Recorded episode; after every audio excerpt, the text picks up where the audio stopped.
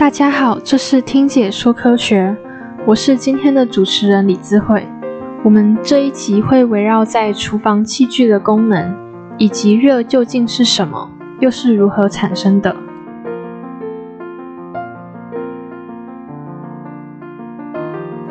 人类最早在钻木取火时发现了热，为之后的人类文明发展与生存之道铺上了一条崭新的道路。从成语中冬天晒太阳的野人献铺，到学会如何使用及控制火，再到英国工业革命蒸汽机的发明与改良，皆是热这种能量的收集、转换及运用。事实上，我们生活中的饮食餐点也都是靠着热，将原本深陷不可食用的食材料理成美味的料理或点心。如果想要成为一位顶尖大厨，更需要对料理时的火候有非常精确的掌控能力，才能料理出色香味俱全的料理。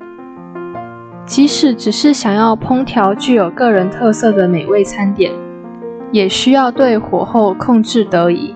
否则会造成食物没能煮熟入味，或是烧焦粘锅。接下来，我们来谈谈热对人体的影响。科学研究表明，当人体正常体温每下降一度 C，免疫力至少下降三十 percent。人体正常体温能够达到三十六点五度 C 以上时，人体的免疫力就会增强五到六倍。癌细胞在三十五度 C 的温度下增殖最为活跃。当体温升高至三十九点六度 C，体内癌细胞就难以繁殖。而忧郁症是中医中寒症的一种，还有着凉啊、感冒和失温，也都是因为身体中缺少热造成的病症。而热对自然的影响，包括。热浪、全球暖化，还有热风暴，都是极端气候对人类的反扑。从上述可知，热的影响从人体到自然环境，可说是无所不在。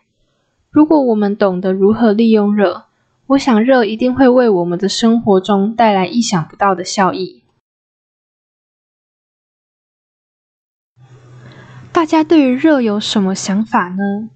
我们的生活周遭有各式各样热的应用，有些人可能会想到热可以用来烹煮食物，但是这些热是如何产生的，又是如何让生食变成熟食的呢？今天听完这期节目后，你一定会对热有更进一步的认识。不知道大家有没有亲自下厨或是走进厨房的经验？每次走进厨房，都会看到各式各样的器具，例如说烤箱、电锅，还有电子锅等等。以生鲜食物变成熟食来说，大家应该都吃过玉米吧？可是从市场买回来清洗过后的玉米，它们的烹调方式有很多种，例如水煮的或是烤的玉米，它们的口感和味道都会不太一样。但是这些玉米都是热。透过厨房器具传递给他们，让玉米从生的变熟的。像我个人很喜欢吃溏心蛋，滑嫩的蛋黄和拉面更是绝配搭档。那溏心蛋的蛋黄为什么感觉半生不熟的，但是外面的蛋白却是熟的呢？因为溏心蛋是利用鸡蛋内主要有两种不同的物质：蛋白及蛋黄。它们的主要成分分别为蛋白质及脂肪。蛋白约在六十五度 C 的时候开始从液体快速凝固，超过八十度 C，蛋白基本上完全凝固。而蛋黄于七十度 C 开始从液体慢慢凝固，但凝固时间较蛋白长。烹调时，我们需要把鸡蛋外部的蛋白快速加热到七十度以上，让蛋白马上凝固。数分钟之后呢，待余热尚未大量流入鸡蛋中心的蛋黄时，马上拿取鸡蛋到冰浴冷却，外熟内生的溏心蛋就完成了。还有啊，有些人生日的时候喜欢到牛排店跟家人一起聚餐。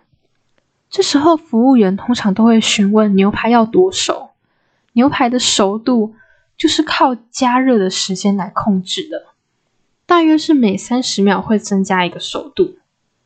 其实热就像是魔法师，它可以直接或间接的影响食物的美味及口感。接下来，让我们请来清华大学的陈玉斌教授来跟我们谈谈更多有关于热的知识吧。首先啊，陈教授，我想先请教你一个问题。刚刚我讲了一些厨房的使用器具，那这些器具的主要功能究竟是什么啊？主要功能就是提供热量，或者是说你把它说是能量，给我们的食用的食材。让它的温度上升，也就是变熟了。那你除了让它温度上升之外，你要让它入味啊，不是让它熟就行了。你让它熟，它没有味道，你吃起来哈，你咬下去哈，比如说像那个啊，我们的东坡肉好了，东坡肉要好吃，是里面也要渗透进去的。那那个代表什么？那个就代表你必须要让它焖一阵子，熟一阵子，所以要维持温度一段时间。这个是器具所要发挥的功能。所以简单来说，这类的厨房的器具，它大概有两个功能，一个是提供热，一个是维持温度。在做这些器具的设计跟开发的时候，跟前面也有关系啊。前面说过嘛，你要那些器具的功能是要让食物加热、保持温度。所以这些器具在开发或者是设计的时候，大概需要有两个它的目标或者是设计的考量。第一个叫传热。第二个叫绝热，或者是叫保温，OK？那这两个能力其实有一些差别。然后呢，在技术上而言，或者是说在物理上而言，哎，我们今天要讲科学嘛，啊，所以也要讲一些物理。所以在物理上面面而言呢，要去定义它这两个能力啊，我们有需有一些指标。以传热能力来说，大体上面来讲的话呢，啊，这个会需要，哎，对。你要去定义它的传热能力，你需要什么？第一个是量，量的单位，如果各位啊中学还记得的话哈，有学过，它叫焦耳啊，或者是千焦耳啊。那它的是什么？它是代表说你有多少的热量去给它。好，所以这个是传热的能力啊。第一个啊，它的定义。那第二个呢是率，量跟率有什么差别？量是整体的量。但他可能花了一分钟，可能花了十分钟，可能花了三个小时。但是我们有时候呢，希望怎么样？瞬间你要给它足够的量，这个时候呢，你要把它去除以时间，这个就是什么？这个就是率。OK，所以有些厨房的工具啊，它的量可以很大，但它的率不高；有些是率高，量不一定大，因为它时间不够久啊，所以。端看你要加热食物啊，你的做法，其实这个，我我常常告诉我的这个学生啊，就是你只要懂热传啊，你就可以当食神啊。为什么？因为食神就是在厨房里面用热弄来弄去，弄来弄去嘛。那那你如果从这个工程的角度来看的话，你的量跟率你要能够拿捏好，就是你的火候要拿捏好。有时候呢，你的量要够啊，但是呢，率不用太高，这叫什么？这叫文文火，要闷的。啊，反过来呢，你的率高，量不一定要大，这个在什么？在那个快炒店，就是这个典型的例子。OK，所以量跟率是评估这两个啊，这个呃，这两个是评估传热能力的一个这个工程用的这个呃评估的这个方式跟它的单位。好，那是不是有了这两个指标之后，我们就可以好好的设计这个加热器具？哎，其实还不一定。第三个指标是什么呢？叫做通量。通量这个名词啊，如果不是学理工的，可能比较没有办法那么快的感觉到。你可以把它这样想：前面的量跟率，一个是全部的量，一个是除以时间。但是有没有考虑到它的单位面积？没有哦。所以你一个大锅，你给它的很大的量，给它很高的率。但是它里面每一个食物啊，每每一样食材所接受接收到的能量，接收到的这个率不一定够高。所以你要怎么做？你要把它去除以平方公分，也就是除以面积。比较能够熟知的例子就是，各位如果吃烤鸭，你不会希望它的脖子熟了，身体还是冷的。哎，事实上这种事情常发生。如果各位这个呃哦，这个去吃呃自己下厨做呃像这个这个我们家里有时候做这个烤鱼啊啊，有时候外面熟了，里面没没熟，或者是这边熟了那边没熟，就是因为什么？它的通量没有掌握好，它必须要做的够均匀。OK，所以每平方面积啊，就每每单位面积之内，它所要接收到的热是要一致的。所以有时候呢，小锅啊，你如果煮大的食材啊，是煮不熟的，因为它热集中在某些地方，有些地方熟了，有些地方没熟。所以这个通量也是我们这些加热器具所要使用的这个这个评估的单位啊。这个那第四个呢，则是效率。什么叫做效率？哎。在这里面呢，就以我们的这个电能转换成加热能的比例为效率。所以换句话说，各位跟台电花了钱买能，把买这个能量要来去加热食物，可是有很多会浪费掉。打个比方来说好了，各位这个呃，在在煮火锅的时候，你不要觉得说，哎，那些电全部都加热到食物里面，没有哦，啊，有一些就跑从旁边跑掉了，啊。那以瓦斯炉来加热来炒菜好了，大概瓦斯的能量只有百分之四十给了食物，剩下百分之六十都从旁边跑掉了啊。所以加热的效率呢，则是跟这个把这个能量啊有效的用在食材上的一个评估标准啊。所以这样子以这样的评估来说的话，这个焖烧锅它的效率就是相对高的，炒菜锅啊它的效率就是相对低的啊。那另外则是整个空间的均匀性，那这跟通量也有关系。啊，所以这几个是我们在做厨房器具设计跟开发的时候所要做的工程考量以及对应的单位。那刚刚说有两个能力嘛，思思有两种，评估加热器具也要有两个评估方式，除了传热，另外一个则是什么绝热，或者叫保温。简单来说，前面呢是你把能量给他。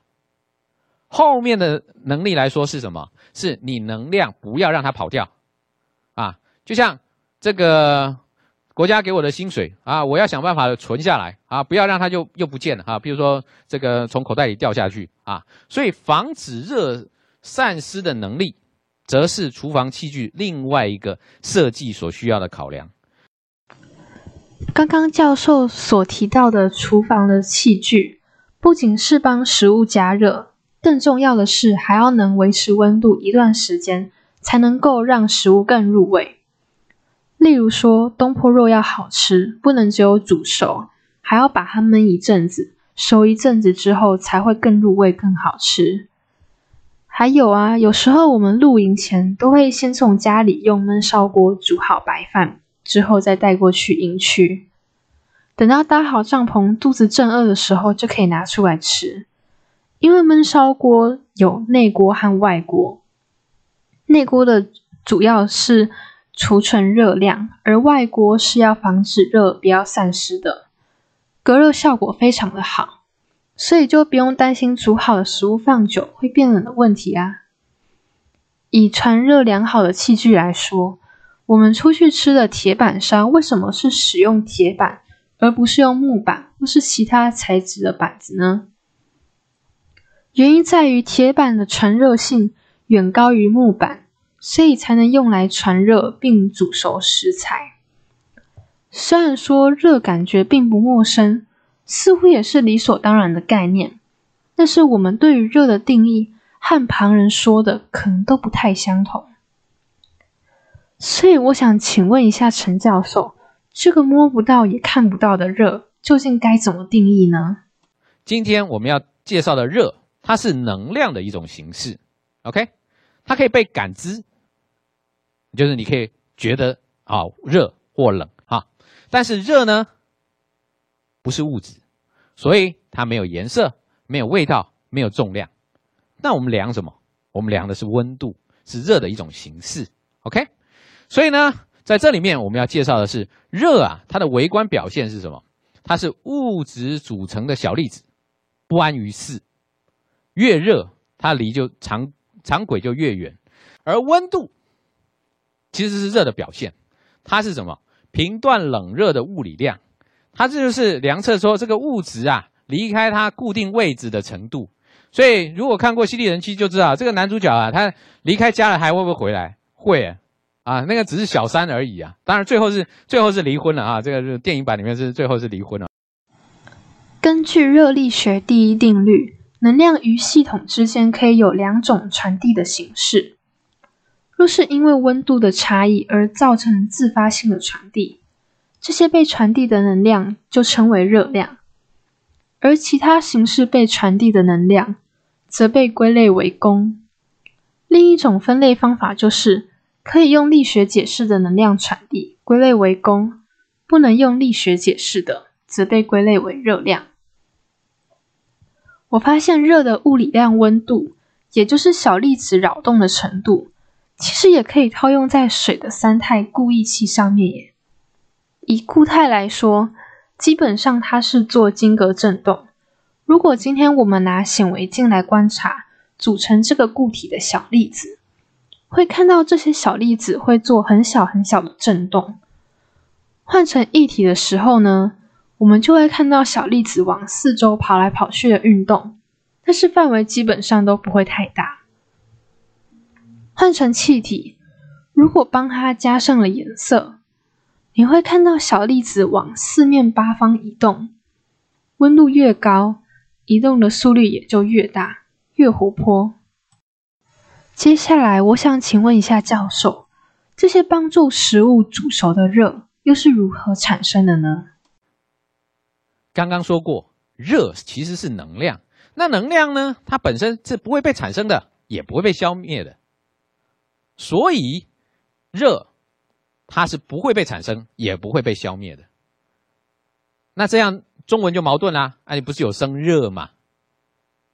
哎，是这样的，因为能量是可以被转换的，所以我们的所谓的生热或产生热啊，它其实不是凭空产生的，而是什么呢？而是能量从别的形式转换成我们可以感觉到的热。打个比方来说好了。那没开过车的也骑过摩托车啊，大概在在在在高雄啊，年轻的小朋友应该都会骑摩托车。这种刹车啊，它其实就是一种热的产生装置。原本跑得很顺的，透过摩擦，把它的跑的动能转换为热能。所以你如果拿那个热像仪去看呢，这个摩托车或汽车在刹车的时候，这边都会产生高温啊，就是因为什么？就是因为它这边产生热了。那另外啊，这个冬天到了啊，现我我今天早上出门的时候，我这个差点就要拿暖暖包。这个暖暖包啊，也是一种产生热的工具，但是呢，它其实是什么？它其实是把里面的这个化学成分做了化学反应，生热反应，所以它把能量释放啊，把化学能变成热能啊，所以它呢，这个是暖暖包能够 work 的一个这个原理。那哟，OK。那另外呢，呃，电子用品也会产生热，嗯，这个手机啊、笔电过热的时候啊，哎，那它的热怎么来？它的热啊，其实是来自于什么？来自于你的电能没有办法有效的释放，在电子元件中产生热，然后让它的温度上升，所以造成那屏幕变花屏了啊。介绍了这么多，热其实是从别的能量的形式转换过来，那我们在厨房里面那些工具的热又从哪来的呢？哎，大体上分成三种。第一种叫做化学能，啊，这种化学能呢，它可以来自什么地方？来自于瓦斯，来自于天然气，来自于酒精膏啊。就我们去外面吃小火锅的时候，有时候，呃，或者是点那种呃这种合菜的时候，有时候上蒸的，它下面就是酒精膏嘛。那你到野外，木材、木炭，这些就是把原本材料中的化学能释放。转换为热能，进而让你的食材提高温度，啊，这是一种这个厨房器具提供热量的方式。那第二种呢？第二种是来自于外界直接啊，地热啊、太阳热啊，然后还有其他特殊环境下的可用热源啊。地热啊，我以前小时候啊，这个到北投啊温泉水煮蛋，它就是直接用地热去煮你的食物。太阳热，你把这个东西放在太阳底下，像现在人家有设计过这个太阳聚焦啊，是直接去煮你的食材，这在野外啊可以做到的事情啊。所以这是第二种加热食材的能源。但是厨房常见的是第三种，是来自于电能。OK，就是台电公司所提供给你的能源，让你能够去加热你的食材。那电能怎么样去把它变成热，加热你的食材呢？它有其他的方式。常见的是国中学过的，透过电阻产生焦耳热。啊，这个国中呢就是什么？P 等于 I 平方 R 嘛，I 是电流，R 是电阻，然后电流越大。电阻越大，你会产生越高的功率，那就会产生热，让你的温度上升，加热你的食材。没想到冬天生活中，我们常说的暖暖包产生热，这个说法其实是错误的诶。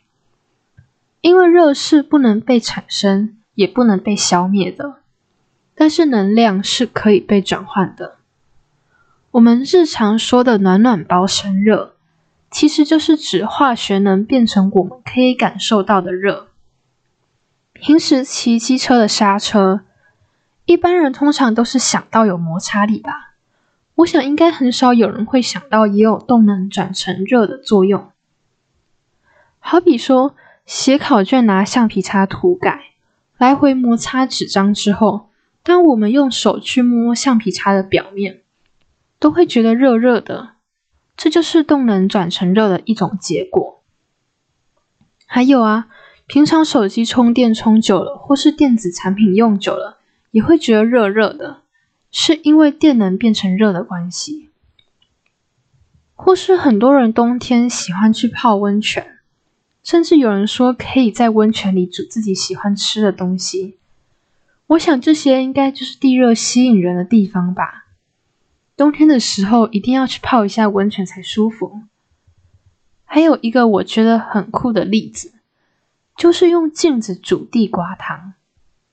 刚开始听到想说这是什么东西呀？其实就是利用很多片镜子聚焦太阳的热能来煮熟食物。提到再生能源，很容易让人就想到太阳能可以用来发电。但是太阳作为人类所使用最古老的能源，并非只有电这一种形式哦，还有光能、热能、食物能、推翻能源只能转换成电的单一想象。理解能源特性，摆脱对电的依赖，更应该是回应气候变迁的基本态度吧。没想到太阳能不仅可以用来发电。还可以拿来煮食物，真是令人大开眼界啊！还有从去年冬天就开始的乌俄战争，有些欧洲国家谴责了俄罗斯，结果俄罗斯便采取了出口天然气减量来作为回应。这真的是令人替欧洲国家担心诶，因为冬天来临时，天然气可说是欧洲国家的必需品。不过幸好今年冬天还算是温暖，所以欧洲国家没有面临太大的天然气危机。